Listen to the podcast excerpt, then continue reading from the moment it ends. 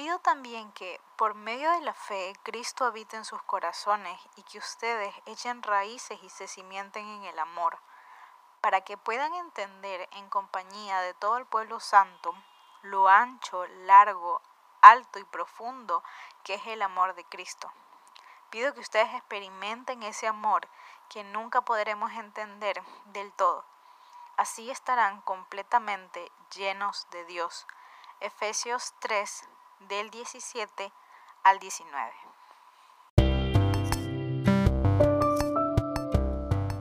Hola, ¿qué tal? Yo soy Sally, esto es Corazón y Cabeza, bienvenido a este episodio.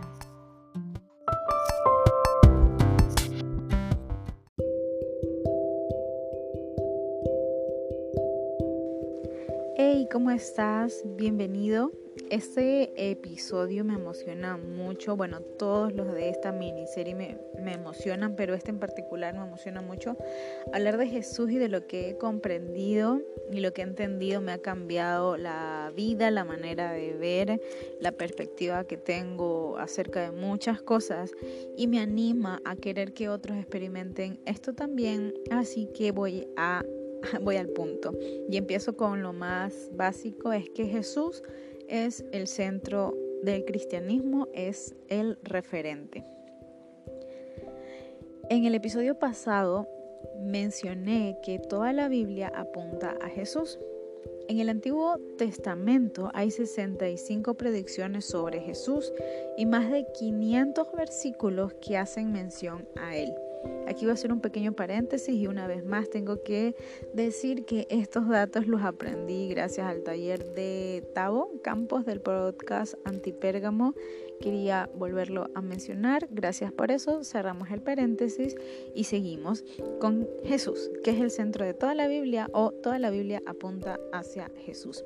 Porque desde el Génesis se promete un Mesías que durante años el pueblo de Israel, que es de donde sale Jesús, lo había estado esperando, se habían hecho profecías, promesas, durante años lo esperaron.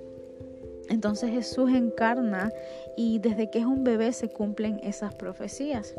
Y al llegar, a, al llegar a la tierra como hombre, siendo perfecto en su naturaleza de hijo de Dios, nos viene a mostrar el verdadero plan de Dios el plan original o inicial que tuvo Dios desde el Edén. Ahora Dios mismo está caminando con los hombres como en el Edén y venía a explicar o interpretar todo lo que se había creado y que el hombre lo había mal interpretado, empezando por su relación con el Padre. Juan 1 del 1 al 4 no empieza como los otros evangelios con la genealogía terrenal de Jesús, sino que es mucho más profundo, va al origen verdadero y dice esto. En el principio la palabra ya existía. La palabra estaba con Dios y la palabra era Dios. Dios creó todas las cosas por medio de Él y nada fue creado sin Él. La palabra le dio vida a todo lo creado y su vida trajo luz a todos. Esta palabra que se menciona aquí no hace referencia a la unidad léxica de sonido o conjunto de sonidos que nosotros conocemos en gramática, sino la palabra que menciona Juan, que ya existía, era Jesús. Por medio de él se crea todo y es Jesús quien da vida a todos. En Génesis 1.26, o sea, en el principio, Jesús ya existía, estaba con Dios y era Dios. Dios crea al hombre y habla en plural, en plural y menciona la Biblia que dice, hagamos al hombre a nuestra imagen y semejanza, incluyendo en este momento al Padre, al Hijo y al Espíritu Santo en la creación. Y en este episodio quiero hablarte acerca de dos puntos que me enseña Jesús que han cambiado mi panorama acerca de Dios y acerca de mí misma. Y el primer punto es que Jesús confirma que somos hijos de Dios. Jesús siempre que se refiere a Dios, se refiere como Padre. Antes de todo, la relación que el hombre tenía con Dios era distante. Y Dios era un ser supremo, digno de adoración, y eso está bien. Muchos lo hemos visto así y era el concepto que en ese momento tenían o la manera de cómo lo habían experimentado hasta ese momento. Pero ahora viene Jesús a mostrarnos que Él es nuestro Padre. Viene a llevarnos a otro nivel en esta relación. Cuando los discípulos le preguntan a Jesús cómo pueden hacer para conversar u orar con Dios, Jesús menciona en Mateo 6:9 en primera instancia las siguientes palabras, Padre nuestro. El hombre conoce a Dios ahora como Padre. Me resulta hermoso que nuestro es un sentido como más de pertenencia, no solo es Padre, sino que es Padre nuestro. Entonces Jesús viene a mostrarnos que eres hijo o eres hija de Dios. Viene a aclarar nuestro entendimiento sobre Dios. Y nos dice que el Padre es todo lo que ven en Jesús y que Jesús y el Padre es uno. Y eso está en Juan 30, 10. También dice Jesús que así como el Padre me ama a mí, yo los amo a todos ustedes. Eso está en Juan 15, 9. Con este punto quiero dejarte esto para que recuerdes y lo lleves en tu corazón. Tú eres hijo de Dios, tú eres hija de Dios. Él te creó a su imagen y semejanza y para Él eres muy valioso. Jesús vino al mundo para mostrarnos esa conexión que tenemos todos con el Padre. Y esto me lleva al punto número dos. Su vida es la luz que define nuestras vidas. Jesús en el capítulo 8 de Juan, él mismo se menciona como la luz del mundo, y todo aquel que lo seguía y que se identificaba con él no vuelve a estar en oscuridad, porque tendrá la luz que lleva la vida.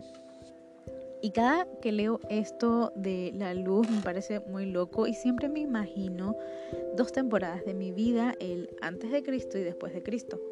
Y antes de Cristo estaba en completa oscuridad. No veía ni entendía a Dios como mi Padre y por ende mi identidad de hija no estaba presente. Todo esto me llevaba a actuar de la manera equivocada a quien yo era realmente. Y al llegar a Jesús y encontrarme con Él, su luz es la que me permite liberarme de esa oscuridad. Su vida me muestra mi identidad como hija de Dios. Y a medida que lo conozco y paso más tiempo con Jesús, su luz va siendo más intensa y mis dudas van siendo aclaradas. Después de Cristo sería como girar en dirección opuesta a la que estaba y al ver esa luz es encontrar la dirección correcta. Cambia mi mentalidad, mi manera de verme y de ver a los demás. Hay un cambio de opinión o mentalidad o metanoia, que es la palabra en griego. Dejo de verme separada de Dios y entiendo que por medio de Jesús fuimos reconciliados todos con el Padre y no hay nada que me separe de su amor. Y así como lo hizo conmigo, lo hizo con todos. Entonces veo a todos los demás como Dios los ve, como hijos, aun si ellos no se han dado cuenta de su realidad. Creo que al entender lo que vino a hacer Jesús desde esa perspectiva, me facilita amar a Dios porque Él me amó primero. Como dice Pablo, eso muestra el amor de Dios que aun cuando éramos pecadores, Jesús murió por nosotros. Y me ayuda a amar a los demás.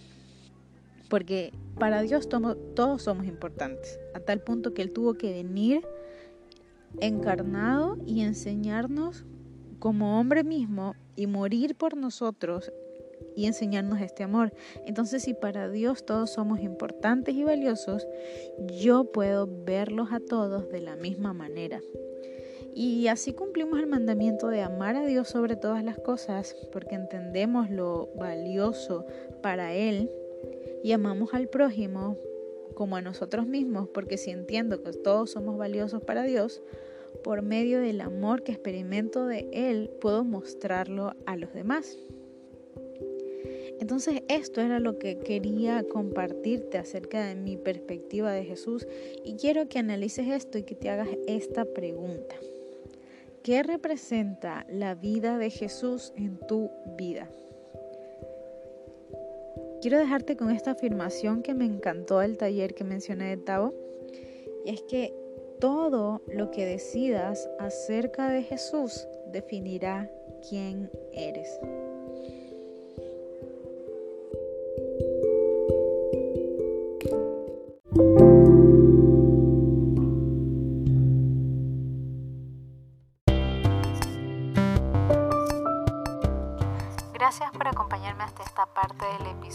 Te invito a que pases a la cuenta de Instagram, arroba corazón y cabeza guion bajo, y podamos crear ahí una conversación. Espero que Dios te bendiga esta semana, que te guarde, que te dé paz y que este episodio haya sido de bendición para tu vida. Y pues nada, eso es todo. Bye.